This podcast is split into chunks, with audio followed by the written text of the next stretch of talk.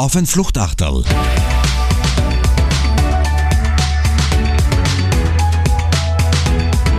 Mit Alexander Raffiner. Und Hubert Siller. Langjähriger Leiter des Department für Tourismus und Freizeitwirtschaft am Management Center in Innsbruck und Tourismusexperte. Lieber Hubert, herzlich willkommen zum Fluchtachterl und fein, dass du dir die Zeit genommen hast. Sehr gerne. Ich freue mich auf das Gespräch, Alex. Hubert, ich freue mich deswegen ganz besonders, weil ich habe mir das Fluchtachtal zum 10. Geburtstag geschenkt.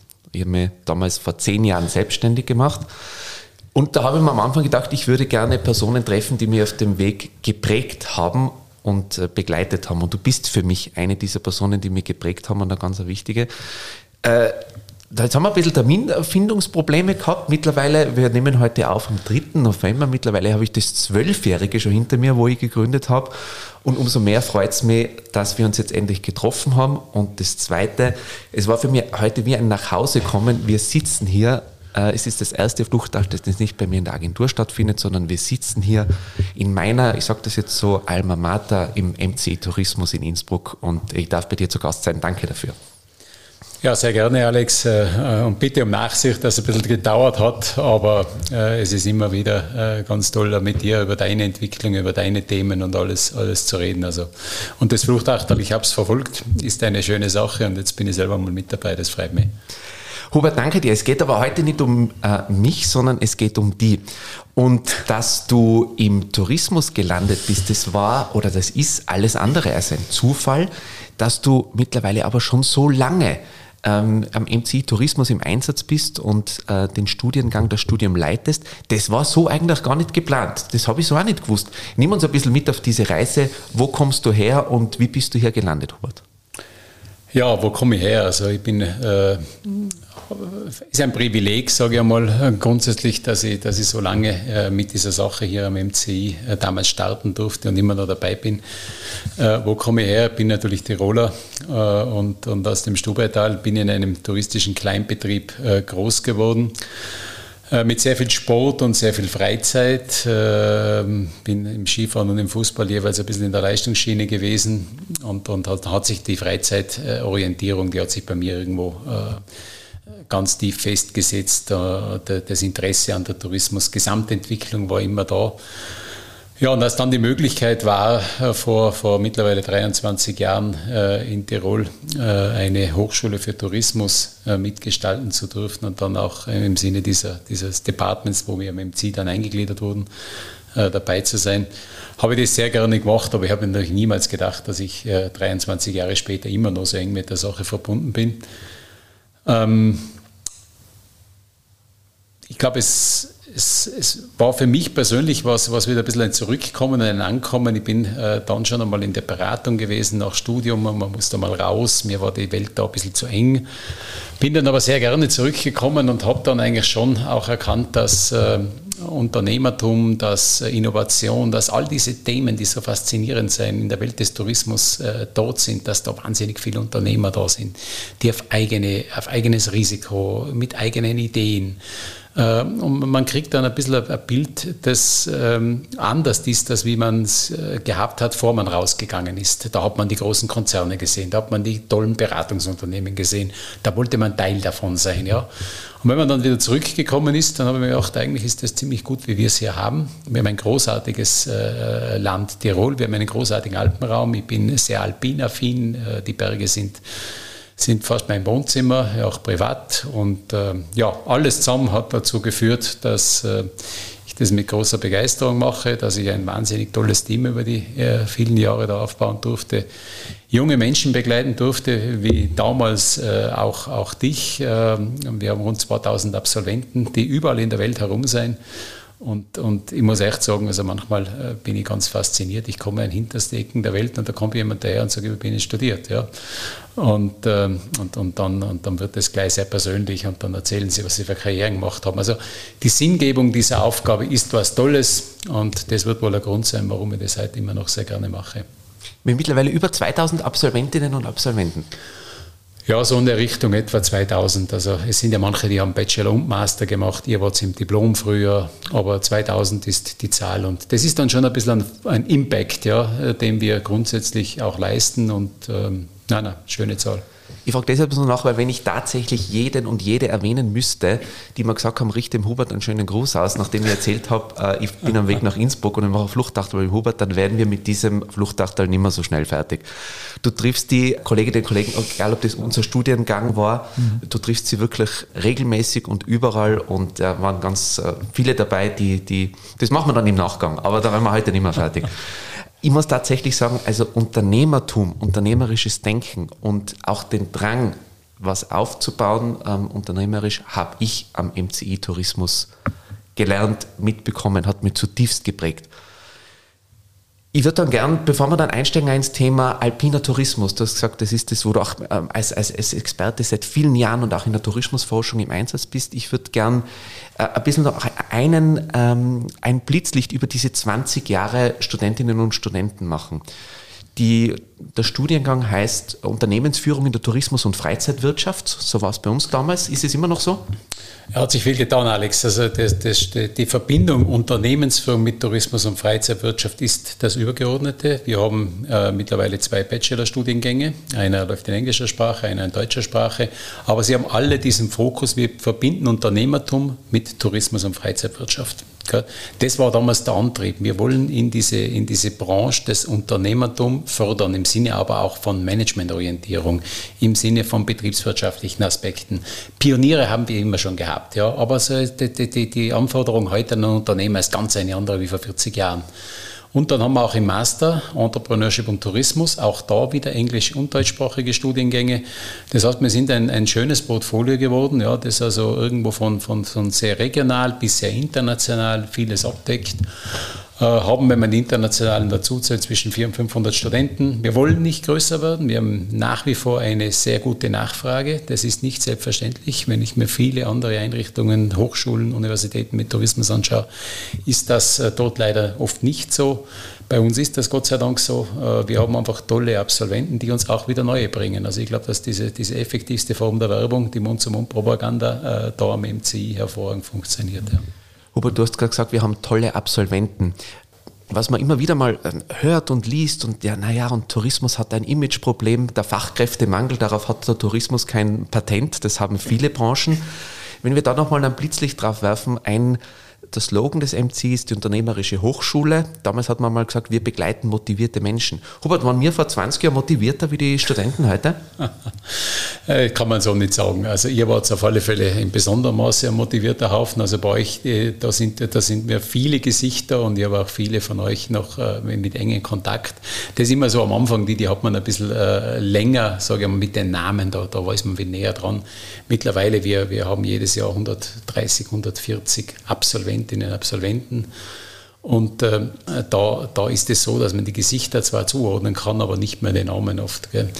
Und äh, ob ihr motivierter wart, äh, es hat sich schon eine Veränderung ergeben. Also ihr wart, ihr wart vielleicht eine Spur selbstständiger. Ja? Ihr wart eine Spur vielleicht noch nicht so ähm, äh, sozialisiert, dass man die Dinge ein bisschen vorlegen muss ja? und, und, und, und vielleicht auch ein bisschen, bisschen unkonventioneller. Ja? Aber äh, die Motivation, also wenn ich jetzt äh, in die Hörsäle, wenn wir rübergehen, das sind hochmotivierte junge Menschen, die sind ein bisschen anders geworden. Sie sind in vielen Dingen bei manchen Themen ein bisschen kritischer geworden. Äh, sie, sie so, so wie der, der, die Generationen sich ein bisschen verändern, das merkt man. Also wenn man so 23 Jahre dabei ist, dann hat man einen Generationendurchlauf. Ja, am Anfang war ich knapp älter wie die Studenten, ja. mittlerweile äh, sind die im Alter meiner Kinder. Gell wir müssen rausgehen. Also vier Wände ist, ist, ist auch manchmal erforderlich, aber wir müssen die Welt zu unserem Klassenzimmer machen. Wir müssen rausgehen. Ähm, wir machen Studienreisen. Wir fahren quer durch die Welt äh, mit unseren Studenten, mit kleinen Gruppen, speziell im Master damit die eine, eine, eine ganz andere Perspektive. Wir holen sehr viel Praxis von außen herein. Das tun viele auch, aber man muss immer ein bisschen überlegen, wie können wir noch weiter aus der Spur gehen und was ist zulässig. Wir sind natürlich eine Hochschule, wir haben Formalismen auch, aber was ist zulässig? Und das tun wir und da hat man uns nie eingebremst. Das muss ich auch sagen, auch von politischer Seite her. Man hat uns nie eingebremst, auch am MCI, Verwaltung, unsere Geschäftsführung. Man hat uns nie wahnsinnig eingebremst und das hat schon sehr geholfen, dass wir wirklich motivierte Menschen auch begleiten und ein bisschen auch leiten konnten. Ja.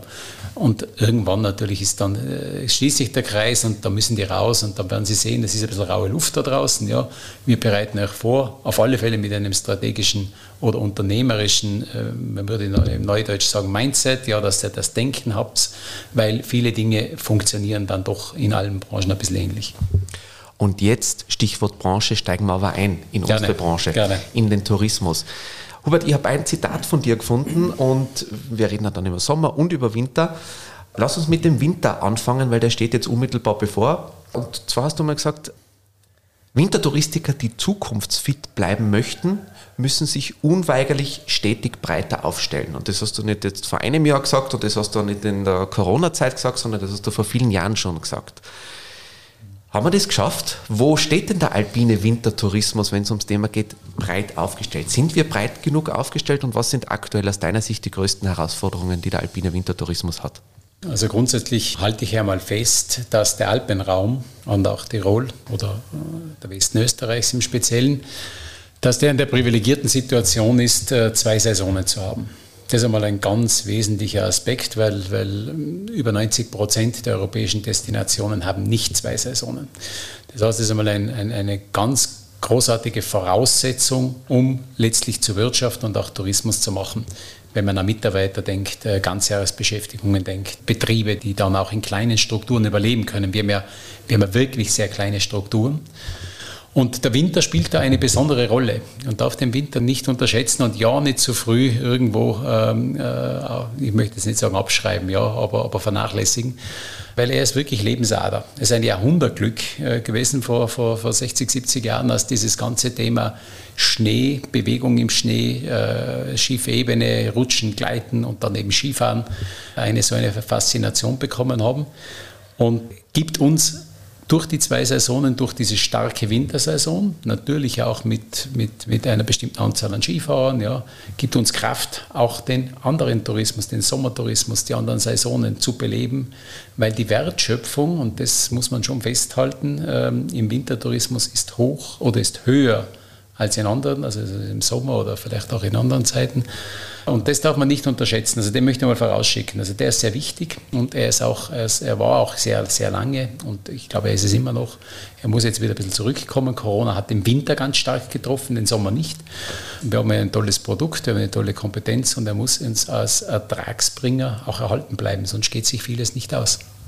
Du hast gesagt, Lebensader Winter. Ist das ein Spezifikum jetzt für unseren alpinen Wintertourismus? Reden wir über Österreich oder zieht sich das durch den gesamten Alpenraum durch? Ich würde schon sagen, Alpenraum-Thema. Er macht etwa, ähm, die letzten Zahlen, die wir im MC hier erhoben haben, etwa 43 Prozent des Gesamtaufkommens ist Winter im Alpenraum, also diese zwei Saisonen. Gell. Das ist von November bis Ende April und, und die andere Saison von Mai bis Ende Oktober. Das sind diese touristischen Saisonen. Das heißt, der ist auf Augenhöhe und das betrifft den Alpenraum. Der ist, wenn man den Alpenbogen sich anschaut, dann haben wir etwa knapp 50 Prozent aller Skifahrertage weltweit auf diesen kleinen Alpenbogen. Und das trägt mit dem Sommer, mit dem Gesamtprodukt in den kleinen Strukturen schon dazu bei, dass dieser kleine Bogen auf der globalen Landkarte nicht nur klein, sondern auch reich ist. Reich möchte ich jetzt nicht als, als äh, falsch verstanden wissen, jetzt als Vermögen in jeder Hinsicht, sondern reich. Wir haben hier kleine Strukturen, äh, die, die lebensfähig sind seit Jahrzehnten und wir haben in diesem Raum, ich sage jetzt einmal kaum Armut. Äh, es geht uns gut in diesen alpinen Räumen. Das wäre nicht möglich, wenn wir nicht Tourismus und wenn wir auch nicht zwei Saisonen hätten. Wir hätten Abwanderungen in, in vielen Gebieten. Und trotzdem, da sind wir schon bei der nächsten Herausforderung. Das ist natürlich ein, ein Thema, das sehr im Einklang mit Natur passiert, das sehr im Einklang mit Lebensräumen passiert. Und, und die, gilt es, die gilt es zu halten, die gilt es dabei zu halten. Also bei uns findet im Alpenraum findet in der Regel Urlaub mitten in einem Lebensraum statt. Das sind keine Ressorts, ja, wie wir es vielleicht manchmal von karibischen Staaten oder Mittelmeer oder wo immer kennen, wo wir glauben, in einem Land gewesen zu sein, aber in Wirklichkeit bauen wir ein Ressort. Ich würde gern, dass du uns dann auch noch mitnimmst auf das Thema die nachhaltige Weiterentwicklung des Tourismus. Stichwort Tiroler Weg dann auch. Aber ich würde ja. bei einem Satz von dir noch gerne draufbleiben, Hubert Du hast gesagt, lasst uns den Winter nicht abschreiben. Passiert dir das manchmal zu schnell, dass der Winter abgeschrieben wird oder dass man auf gewissen, auch ja, und es hat auch Fehlentwicklungen gegeben und die höher, schneller, weiter Mentalität war einer dieser Gründe, warum wir uns verstärkt mit dem Thema beschäftigt haben. Wird er dir manchmal zu schnell abgeschrieben? Ja, ich habe ja gesagt, ich möchte nicht sagen abschreiben, ja, aber er wird äh, sehr kritisch hinterfragt, vielfach, ja. Und es wird manchmal relativ salopp und einfach gesagt, ja, wir müssen einfach mehr Sommer machen, das ist ja gut, ja. Das wird sich nicht ausgehen. Also das heißt, wir haben eine Alleinstellung mit dem Wintersport weltweit. Wir haben eine Saison zur Verfügung, wo alles andere, was nicht ganz, ganz weit weg ist, zu hat. Das ist ein unglaubliches Alleinstellungsmerkmal. Wir haben ein Produkt mit, mit Wintersport, und jetzt rede ich nicht nur vom Skifahren, ja, das, das wahnsinnig äh, gut, ähm, also einen hohen Erlebniswert hat, das hohe Glücksgefühle auch ausströmt. Also das heißt, da haben wir wirklich eine Riesenchance und wir sollten uns äh, nicht zu sehr jetzt fokussieren, ja, jetzt müssen wir schauen, es kommt der Klimawandel und die Themen, das wird manchmal so einfach gemacht. So einfach ist es nicht, so trivial ist es nicht und, und so, so schnell wird es auch nicht sein. Der Winter ist eine ganz starke Saison und wir müssen positiv diesen Winter sehen. Wir müssen ihn wirklich als, äh, auch, auch unsere Gäste sehen das positiv. Also wir erzeugen da wahnsinnig viel Freude bei, bei Urlaubern, bei Gästen und das muss auch unser Zukunftsthema sein, gar keine Frage. Dann nehmen wir uns da noch auf ein paar Zahlen oder vielleicht auch Erwartungen mit, Hubert. Am Studiengang, ihr macht sehr viel auch angewandte Tourismusforschung. Wie war denn der letzte Winter, wenn wir jetzt auf Tirol schauen und wie sind die Herausforderungen, wie sind die Erwartungen in die unmittelbar bevorstehende Saison? Ja, der letzte Winter, äh, man muss ja beim Winter hat es eine Zäsur gegeben. Also das ging ja bis 2019, 2020 ging dieser Winter ja bei uns von einem, sage ich jetzt einmal, Rekordwert zum nächsten. Diese Saison 2020, die dann abrupt gestoppt wurde, wie wir alle wissen, äh, mit dieser Covid-Pandemie, wäre die stärkste Saison aller Zeiten gewesen. Ja. Und dann war plötzlich weg, dann, hat, dann war die Diskussion im Wintersport, vielleicht kommt der gar nicht mehr in der Form. Ja. Der letzte Winter war dann wieder ein Winter, der erinnert hat an äh, die Zeiten vorher. Er war natürlich noch nicht auf diesen allerhöchsten Werten, aber es war schon wieder vieles da, es war wieder für alles offen. Und wir sehen jetzt, äh, und es sind neue Herausforderungen dazu gekommen, wir sind wieder in einer anderen Welt gelandet. Also der Tourismus ist ja mit multiplen Krisen immer wieder befasst. Wir haben jetzt geopolitische Krisen in unserer Welt, die, die, die letztlich wieder andere Situationen auch hervorrufen, äh, wenn wir die Teuerung und so weiter nehmen. Diese Einflüsse spüren wir alle. Das heißt, wir sind ja aktuell in einer Situation, dass eine Wintersaison jetzt bevorsteht, ja, die also jetzt ja schon mit, mit in zarten Ansätzen gestartet hat, zumindest mal mit einem Skirennen, ja, über das auch massiv diskutiert wurde. Aber eine Wintersaison bevorsteht, die an und für sich, wenn die Voraussetzungen gut sind, das heißt, die Schneelagen auch gut sind, wobei man ja in erster Linie Kälte braucht heutzutage, aber ein bisschen Schnee gehört auch dazu, dann sind die Vorzeichen gut. Ja, also wenn man, es ist, eine, eine verhaltene, äh, sagen wir, vorsichtig optimistische Stimmung in der Branche, also es ist kein Grund euphorisch zu sein, aber sagen wir, die Grund, Grundstimmung ist gut. Die touristischen Hauptsaisonen sind einmal gut gebucht. Das heißt, man, und heuer ist es ein ganz kompakter Winter. Ja, das, der Ostern ist sehr früh. Man darf das ja oft nicht vergessen, wenn, wenn Ostern sehr spät ist, gell, dieses Drüberretten des Winters bis Ostern ist betriebswirtschaftlich vielfach fast nicht darstellbar. Also was man da in den letzten März und den ersten Aprilwochen, ähm, wenn man offen hält, ja, da wirklich jetzt ein Geld verbrennt, das ist, das ist, das ist enorm. Ja. Das heißt, heuer kommt eine kompakte Saison, wir sind grundsätzlich optimistisch. Es kann immer was dazwischen kommen, aber ich glaube, es wird ein guter Winter werden im Alpenraum, der natürlich, äh, und das möchte ich noch anführen, schon ein bisschen unter dem Eindruck äh, dieser Gesamtsituation, Stichwort jetzt natürlich auch Teuerung stehen wird. Wir haben im Sommer schon gemerkt, dass die Gäste im Nebenkonsum zurückhaltend geworden sind. Ja, da hat man sich genau überlegt, ja, ob man die Nachspeise noch nimmt oder nicht. Ich würde mich wundern, wenn das sich im Winter ähnlich wäre. Ja, also das heißt, die, die reinen Zahlen bei den Nächtigungen werden gut sein. Äh, auf der Ertragsseite wird es wohl ein paar Dinge geben, die doch ein bisschen vorsichtiger angegangen werden. Und wir haben im Vorfeld darüber geredet, Hubert, das ist ja total okay und das wollen wir ja auch. Das ist auch euer Anspruch am, am Studiengang, gewisse Dinge kritisch zu hinterfragen oder kritische Diskussion darüber zu, zu, führen, aber eine differenzierte. Wir haben heute gesagt, wir machen keinen Corona-Podcast, aber du weißt, dass ich, ich lebe mittlerweile in Wien, aber es hat einfach 2020 hat es auch Phasen gegeben, da habe ich geglaubt, das war die Phase, wo ich mir dann von Twitter, jetzt X, äh, abgemeldet habe, ich glaube, wir brauchen einen Personenschutz als Tiroler, der auch noch gern Ski fährt und, und grundsätzlich dem schon was abgewinnen kann, vor allem weil er gewisse Zusammenhänge versucht herzustellen.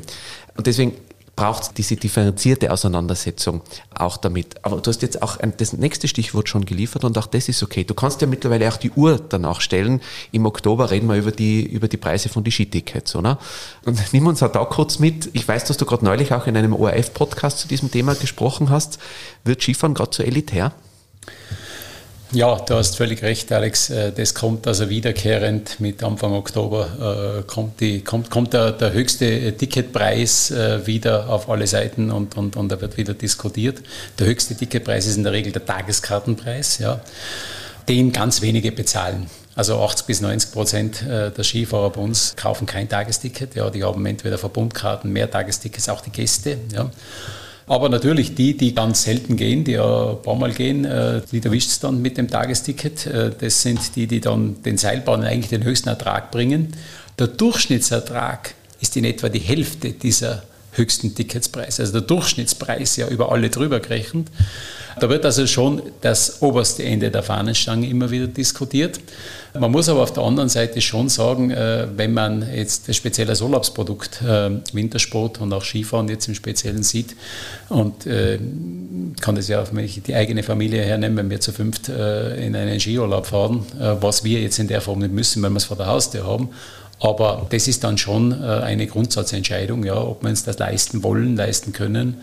Und oft ist halt dann der Punkt, dass man sagt, na, es ist aber so toll und, und, und wenn die Kinder äh, da mit im Boot sind, dann wird man sich das leisten, ja. Aber dass das für viele äh, schon eine Herausforderung ist, ich glaube, das kann man nicht wegdiskutieren. Es gibt schon ein paar äh, exklusive Tendenzen, auch äh, Lifestyle-Tendenzen beim, beim Skisport. Aber das Produkt und die Sehnsucht ist schon so stark, dass ich mir jetzt nicht die Sorgen mache, dass das in ein paar Jahren dann äh, möglicherweise an, an, am dicke Preis alles scheitern wird. Ja. Trotzdem man muss es leistbar halten, also es muss differenziert sein, es muss Möglichkeiten geben, dass es auch noch in einer Bandbreite bleibt, wo viele sagen können, das können wir uns vorstellen. Ja. Im Premium-Segment machen wir keine Sorgen. Ja, das ist bei jeder Urlaubsform. Das Premium-Segment, äh, das ist relativ stabil, weil da doch eine bestimmte Gruppe von Menschen drinnen sind, die sich das einfach gönnen können. Du hast gesagt, ist, das wird oder das ist eine aktuelle Herausforderung. Eine Herausforderung, von der wir jetzt schon zwei, dreimal gesprochen haben, ist das Thema Nachhaltigkeit. Und wir sitzen in deinem Büro am MCI Tourismus und neben uns steht ein Flipchart, da steht da oben, der Tiroler Weg ist ein Prozess. Nimm uns ein bisschen mit auf diesen, was war der Anlass dafür? Du bist einer der Köpfe, die den Prozess äh, nicht nur initiiert, sondern auch federführend gestaltet haben. Nimm uns mit auf den Tiroler Weg. Was ist er und wo will er hin? Ja, der Tiroler Weg, der da schön skizziert äh, vor uns liegt oder steht, das äh, ist das Sinnbild der Tourismusstrategie Tirol. Also wir, wir haben diese Tourismusstrategie Tirol, heißt seit, seit, seit, seit, seit langer Zeit der Tiroler Weg. Da, wo wir unser Selbstverständnis zu Tourismus äh, zum Ausdruck bringen, da steht also oben äh, die Balance aus wirtschaftlicher, gesellschaftlicher und ökologischer Nachhaltigkeit. Da steht oben, äh, die Tiroler sind ja, sind ja durchaus, äh, ich sage jetzt einmal, äh, trauen sich auch ja, zu sagen, wir sind die beste Verbindung aus Natur, Bewegung und Bergerlebnis weltweit. Und äh, da steht oben, wir sind der Inbegriff alpinen Lebensgefühls. Also das heißt, das ist ein bisschen das Selbstverständnis. Ja. Aber da steht auch drauf, dass, oder neu drauf, ich darf den doch schon seit vielen Jahren begleiten, dass Nachhaltigkeit und Regionalität ein ganz großes Zukunftsthema ist. Äh, mit dem wir uns offensiv auseinandersetzen müssen. Das hat der Zeit ein bisschen gefehlt. Man ist mir auf das Thema nicht so offensiv herangegangen. Auch manche Branchen haben sich da ein bisschen, bisschen, die haben viel getan, aber die haben nicht darüber geredet oder die haben das eher ein bisschen weggeschoben. Ja. Es ist in den letzten Jahren ganz stark gekommen. Mittlerweile ist es schon fast so stark, dass es überall drin ist, dann, dann flacht das schon wieder ein bisschen ab. Aber dieser Anspruch einer ich sage mal, nachhaltig im Sinne einer verantwortungsvollen Tourismusentwicklung, die wirklich die Gesellschaft, die Ökologie, aber auch den Profit, weil ohne den geht es nicht, ja, im Auge hat. Ähm, das steht im Tiroler Weg ganz stark drinnen. Und was ähm, wir aktuell machen, wir wollen diese Nachhaltigkeit auch messen. Ähm, das ist gar nicht leicht. Ich wollte fragen, wie? Ja, das ist gar nicht leicht, weil messen Sie einmal den Energieverbrauch einer Region. Ja?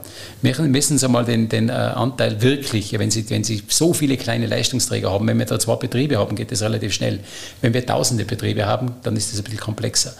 Das heißt, äh, mit einem Messsystem, wo wir aufgrund der vorhandenen Daten, die Datenlagen sind nicht gut, muss ich sagen, also da sind, da sind wir regional jetzt, Betriebsebene geht es besser, ja, äh, wollen wir ein System aufbauen, wo wir den Erfolg nicht nur an Nachfrage, Wertschöpfung, also Nachfrage, äh, Nächtigungen, Ankünfte, auch Wertschöpfung, ja, sondern auch an ökologischen Abdrücken, ja, Fußabdrücken, auch an sozialer Integration. Wie viele profitieren denn davon? Wie stehen die Leute dahinter? Also Erfolg muss man, wenn man es Erfolg äh, nennen will, muss man breiter betrachten und dann auch reflektieren. Jetzt sind wir, du hast gerade gesagt, das Thema Nachhaltigkeit hat drei Dimensionen, eine ökologische, ökonomische und auch eine soziale Dimension. Stichwort Arbeitsplätze und Beschäftigte. Die ökologische, wo viel getan wird und seit vielen Jahren viel getan wird, auch von den Bergbauern, Stichwort nachhaltige Energie, Energiekreislauf und, und, und vieles mehr. Ich glaube, eine der größten Herausforderungen ist nach wie vor die Mobilität und die Anreise in den Winterurlaub, richtig? Ja, wenn, wenn die Zielsetzung die ist, dass jeder ohne einen Fußabdruck anreist, dann ist es mit Abstand die größte. Und, und wir wissen auch, dass, dass der große Teil, 80 Prozent in etwa des CO2-Fußabdrucks auf der Anreise liegt. Wenn man sie vergleicht, Urlaubsformen miteinander vergleicht, äh, wir haben in Tirol beispielsweise 85 Prozent, die mit dem Auto kommen. Es ist äh, durchaus eine Zielsetzung, den Anteil der Bahn deutlich zu erhöhen. Aber es ist nicht realistisch, äh, den zu verdoppeln, verdreifachen oder irgendwann einmal 50 Prozent draus zu machen. Da sind wir ganz, ganz weit weg.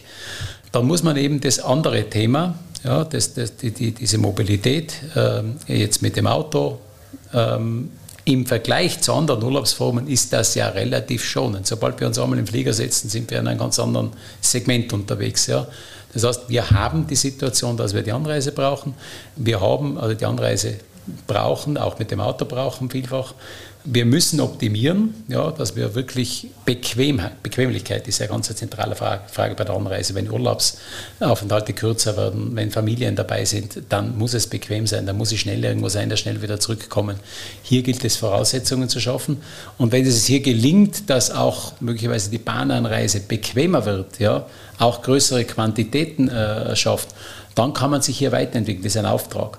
Aber im Grunde genommen müssen wir das ganze Konzept mit Auto an- und abreisen in der Vorortmobilität das Auto gar nicht mehr zu verwenden. Da muss der Abdruck gegen Null gehen. Ja, da, muss, da muss das der öffentliche Verkehr sein, da müssen das kurze Wege sein. Also an diesen Dingen gilt es bei der Mobilität zu arbeiten.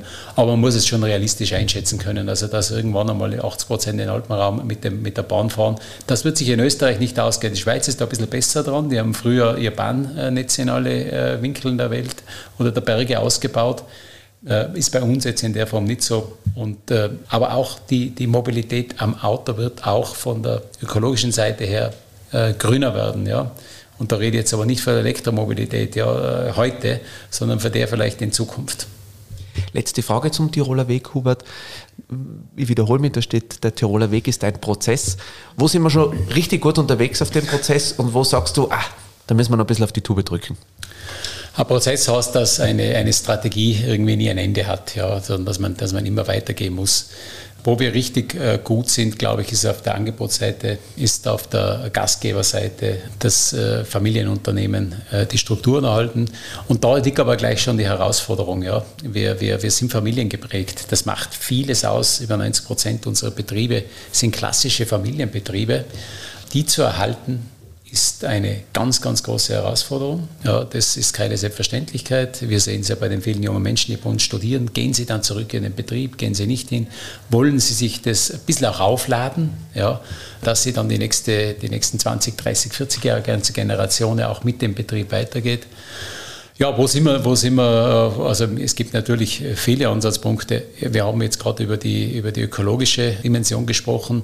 Ich glaube, wir müssen äh, die soziale Dimension im Auge halten, also Arbeiten im Tourismus, äh, die Wertschätzung der Arbeit im Tourismus, dass es auch wieder irgendwo in gewisser Weise auch cool ist, wenn man in der Dienstleistung oder im Service ist. Also dieser soziale Wert des Dienens, der hat in den letzten Jahrzehnten würde ich mal sagen, gelitten. Es ist halt ein Unterschied, wenn ich, wenn ich selber reise und ich gehe in den Süden nach Italien, dann ist der, der Kellner jemand, der, der, wird, der wird anerkannt. Ja?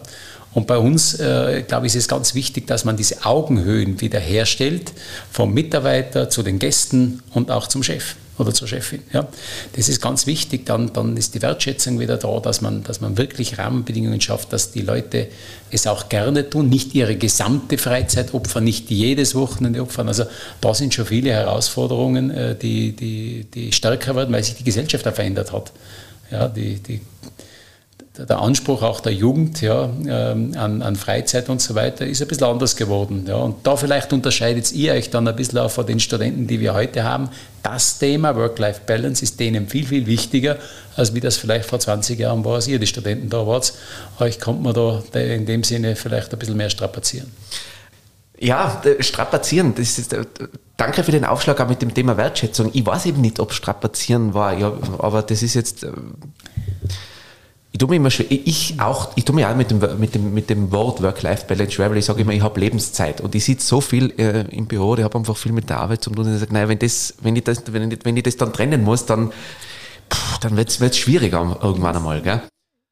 Und aber ich verstehe die Seite natürlich auch, dass, da haben wir auch einiges falsch gemacht. Ich sage, Tourismus, wir haben im Vorfeld äh, im Gespräch über Leidenschaften geredet, Tourismus auch für mich ist eine Leidenschaftsbranche, ist eine der schönsten Branchen, die es gibt. Ich habe im letzten Podcast mit der Ingrid Gogel haben wir darüber gesprochen, wenn wir Bewerbungsgespräche führen. Ich darf ja mittlerweile auch ein, ein ich habe ein Team und darf das eine oder andere Mal Bewerbungsgespräche führen, wenn wir auf der Suche sind. Hubert, ich schaue mir in den seltensten Fällen den Lebenslauf an. Der interessiert mich oft auch gar nicht. Das macht dann die Silva. Ich übertreibe jetzt ein bisschen, so ganz stimmt es nicht. Aber ich sage immer, was du nicht lernen kannst irgendwann einmal, ist äh, Neugierde und Dienstleistung. Das hast du oder hast du nicht da. Aber wie man dann mit denen umgeht und das Thema Wertschätzung, ich glaube, da haben wir schon ein bisschen was zu tun im, im, im Tourismus. Und dann sind wir wieder beim Image-Thema Tourismus wahrscheinlich. Also wir, wir machen es in dem Fall schon anders. Wir, wir analysieren die Lebensläufe, wir screenen sie, wir bewerten sie. Und trotzdem, ich gebe dir recht, äh, am Ende, und ich, ich mache das persönlich auch immer wieder, dass ich den Studenten sogar am ersten Tag noch sage, vielleicht war das zu eurer Zeit auch schon so, dass ich sage, und jetzt muss ich eines sagen, wenn ihr nicht eine Leidenschaft für das Thema Tourismus, Freizeit, für Menschen, für Kontakt mit Menschen habt und das gerne tut, dann ist jetzt vielleicht ein ganz guter Zeitpunkt aufzustehen und zu sagen, vielleicht mache ich doch was anderes. Ja. Also das ist ja ganz eine, eine wesentliche Voraussetzung, äh, glaube ich schon. Man muss das, es muss ja nicht jeder das mögen, ja, da irgendwo auch ein bisschen unterhaltend zu sein. Also wenn ich, mir, ich ein großes Vorbild für mich ist immer meine Mutter gewesen, ja, da ist meine Mutter, äh, die jetzt nicht mehr im Betrieb, aber die, die einen, einen positiven Zugang zu den Leuten, die zugehört hat, Stunden über Stunden hat sie ihnen zugehört. Sie konnte mir am nächsten Tag manchmal sagen, du, ich weiß jetzt nicht alles, was mir gesagt haben, aber es war so wichtig, dass ich ihnen zuhöre. Und, und äh, da diese Leidenschaft einfach auch gehabt hat und das haben wir vielleicht ein bisschen mitgekriegt, aber das ist ganz wesentlich, äh, das steht nicht im Lebenslauf drinnen, es stehen natürlich alle Eigenschaften drinnen, die jemand hat, die eierlegende Wollmilchsau sitzt immer vor einem, oder? Und dann versucht man das ein bisschen zu hinterfragen, ja. Und äh, da habe ich es ganz mit dir. Also man muss, man muss es gerne tun und äh, wenn ich auf die Work-Life-Balance dann nochmal kommen kann, ich glaube, das wirkliche Privileg ist, dass man gar nicht so eine, eine Trennlinie zwischen Arbeit und Leben hat, weil wir verbringen ja viel zu viel Zeit ja, und Lebenszeit, beste Zeit, ja, äh, da in, in, im Arbeitsleben. Und wenn wir da eine Trennlinie haben, dass ich sage, jetzt bin ich da und jetzt bin ich dort, äh, dann ist es irgendwie schon schwierig. Gell? Also es ist ein Life-Life, ja? Äh, Balance, ja, dass man die haltet, das Gesamte irgendwo, dass der Energielevel eigentlich immer gut ist.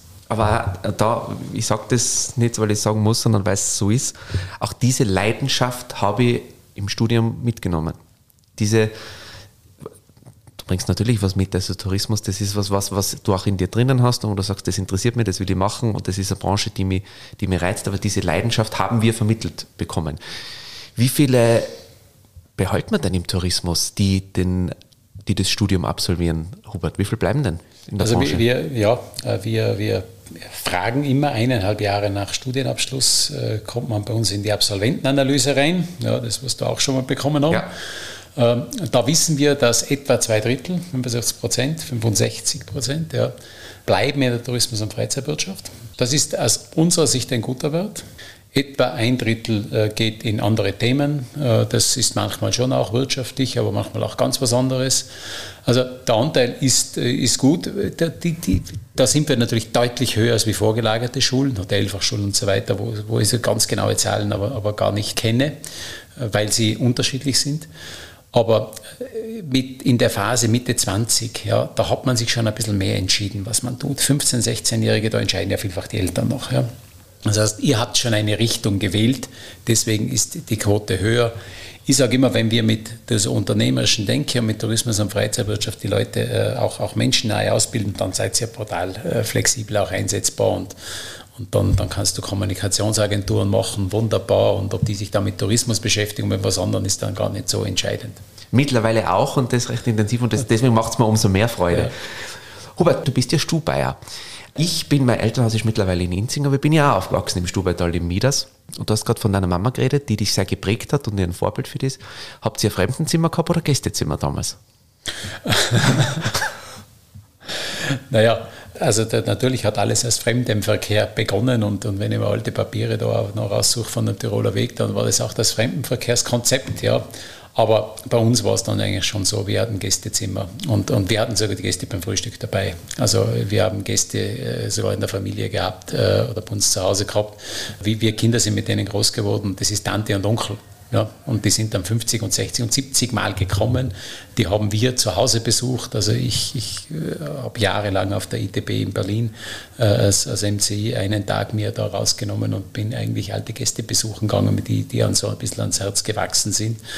Also es waren schon Gäste, es waren eigentlich, waren, waren vielfach waren da schon Freundschaften dabei. Also wenn meine Mutter Geburtstag hat, äh, was da alles anruft, gell, aus aller Welt, ja, oder vielfach natürlich Deutschland, ja, äh, das ist erstaunlich und, und also es, es, vom, fremden Charakter waren wir dann schon weit weg. Aber ja, das Wording hat sich auch geändert. Man muss sagen, ich glaube, die Leute waren früher schon gleich herzlich wie heute. Aber man hat vom Fremdenverkehr gesprochen, ja. Und heute sind wir natürlich von, von heute sind es die Gäste. Ja. Bei uns war es auch so, wir haben ein Fremdenzimmer gehabt in Midas. Hubert, was mir sehr taugt, ist, dass wir insbesondere in den letzten Jahren uns regelmäßig über den Weg laufen. Das ist einerseits die eine oder andere Keynote von dir, Übrigens sehr hörens- und empfehlenswert. Du sprichst da viel über Erfolgslogiken im alpinen Tourismus. Aber, und das freut mich ganz besonders, das ist mittlerweile auch das eine oder andere Projekt, wo wir gemeinsam im Einsatz sind. Eines davon ist die Gründung der Arge Tourismus im VSSÖ, Verband der Sportartikelerzeuger und Sportausrüster Österreichs, die du federführend äh, mitinitiiert und begleitet hast. Ganz, ganz starke Köpfe sind da dabei. Der Thorsten Schmitz, Geschäftsführer Intersport Österreichs, der Sprecher der Arge Tourismus, der Michael Nentwich, Geschäftsführer des VSSÖ, die Katrin Brucker und viele, viele mehr. Was ist der Hintergrund? Wenn wir über die touristische Dienstleistungskette sprechen, dann sind wir sehr schnell bei äh, Beherbergung, Gastronomie, Transport, aber es gibt ein Glied in dieser touristischen Dienstleistungskette, das bis jetzt in der öffentlichen Wahrnehmung und ja, auch bei den politischen Entscheidungsträgern nicht unbedingt am Radar war. Das hat sich auch insbesondere in der Corona-Krise gezeigt. Da gab es was zu tun, da gibt es was zu tun. So, und jetzt löse ich auf, das ist der touristische Sportfachhandel. Nimm uns da noch ein bisschen mit, Hubert, weil wenn wir über den touristischen Sportartikelhandel reden, der hat schon einen Impact. Gell? Also ich überspitze das jetzt, wir reden da nicht über ein paar Sportgeschäfte, die ein paar Schieferlein na, der touristische Sportfachhandel oder Sportartikelhandel, äh, äh, gerade im, im, Alp, im, Alpenraum, äh, in den touristischen Regionen vor Ort, äh, hat er große Bedeutung, weil äh, er ist einmal ein, ein, ein, klassischer Kontaktpunkt fast für alle Gäste. Er ist ein, ein, ein irrer Kompetenzträger. Also da sitzen die, die sich wirklich auskennen. Ja, mit dem touristischen Angebot, mit dem Produkt, wenn man jetzt auf die, auf die, auf die Sportartikel schaut, ja, mit dem Wintersportthema. Ähm, also da ist sehr viel Expertise da. Wir nennen sie bei uns am MC, wir, sie gehören zu den touristischen Kernleistungsträgern. Wir haben auch festgestellt, äh, vor, vor 20 Jahren in etwa, also das erste Mal Zahlen analysiert haben, dass die Branche insgesamt eine, eine starke Branche ist, die auch ein gutes Wachstum hat. Es sind natürlich sehr, sehr viele Anbieter dazu gekommen. Das hat es nicht leichter gemacht ja, für den Einzelnen. Aber in der, in der Ausgestaltung und in dem, was sie an, an, an Leistung bieten, sind sie nicht wegzudenken. Also gerade dann ist sehr viel im Verleih gegangen und dann ist auch, auch die haben einen unmittelbaren Kontaktpunkt zum Kunden, zu Familien. Also die können richtig dazu beitragen, dass das Produkt gelingt, aber die können auch richtig dazu beitragen, dass vieles schief geht. Und sind zu einem hohen Anteil Familienbetriebe, die auch, wenn, Genau. man, wenn, man sich, wenn wir uns die Wertschöpfungsdaten anschauen, der Sportartikelhandel in Österreich ähm, so roundabout äh, 2,3 Milliarden Euro äh, in, in, in Österreich, da sind wir nahezu bei 50 Prozent, die die touristischen Sportartikelhändler davon umsetzen. Ja, weil, weil wir mit Freizeit und Tourismus geprägt sind, weil wir vielfach ja auch selber, ja, also auch die Einheimischen, da kann man ja die Grenze oft nicht ziehen, ja, die auch ganz eng damit verbunden sind. Deswegen äh, war es ja damals in der Diskussion bei Covid, war es ja äh, so unverständlich, ja, dass man irgendwo gesagt hat, äh, oder zumindest in den Einstufungen gesagt hat, die können eigentlich nicht zum Tourismus, das ist mehr Mode oder was, ja. Ähm, äh, das bildet die Realität in der Form jetzt nicht ab. Ich möchte jetzt da nicht, nicht irgendwie politisch äh, argumentieren, aber ähm, das war, glaube ich, da ganz wichtig, dass man die schon als ganz zentralen Kernleistungsträger des Tourismus auch identifiziert hat und in gleicher Weise eigentlich unterstützen muss wie andere, weil, weil das wäre für, die, für den Tourismus wäre das alles andere als zielführend, wenn wir ein Problem im, im Sportartikelhändlerbereich hätten. Und die sind in einer durchaus herausfordernden Situation, äh, weil, wie wir den Handel wissen, der Handel ist ja nicht nur stationär, sondern der ist ja überall mittlerweile, aber die Kompetenz, die dahinter ist, das macht einen großen Unterschied aus. Und da muss ich schon sagen, wir haben also in Österreich äh, Sportartikelhändler und Fachhändler, äh, die auf einem Kompetenzniveau unterwegs sind. Das ist, in unseren Themen ist das weltweit führend. Sieht man auch, wenn man Zahlen vergleicht, ähm, Stichwort Onlinehandel, auch mit anderen Ländern, egal ob das Deutschland ist oder auch ähm, Niederlande, dass die persönliche Beratung äh, extrem geschätzt wird und der Onlinehandel ein gewisses Plafond bei uns hat im, Sportartikelhandel. Gerade wenn es um, um das Thema ähm, Skifahren, Bergsport und durchaus auch beratungsintensive Produkte geht. Ja, ich glaube, der Kunde, der Kunde, äh, er sollte den Weg zu Experten suchen. Er sollte sich auch dort austauschen und idealerweise soll er dann auch einen Weg finden, dass er dort auch einkauft. Ja, weil das passiert natürlich schon auch, gell, dass man mit die Expertise abholt, aber möglicherweise das Produkt dann ein bisschen günstiger noch sucht. Ja. Der billigste Preis wird online immer gefunden, das ist gar keine Frage. Ähm, aber ich glaube, es ist, ist, das Entscheidende ist nicht, was man kauft, sondern dass man das, was man kauft, dass das das Richtige ist, dass das am passt. Wenn ich an Skischuhe denke und so weiter, ein hochkomplexes Thema im Wintersport, ja, das muss einfach passen. Genauso ist es auch, wenn ich, wenn ich andere äh, Dinge habe, die müssen einfach für mich äh, gemacht sein. Hier ist die Technologie, hier ist das Angebot mittlerweile so spezialisiert, spezialisiert heißt so vielfältig, also es kann wirklich maßgeschneidert werden, ja. Und da brauche ich aber gegenüber jemanden, der sich wirklich damit der Sache intensiv beschäftigt, auskennt und mir dann auch den richtigen Weg leitet, dass ich vielleicht einmal was probieren kann. Und dann hat man eine richtige Freude.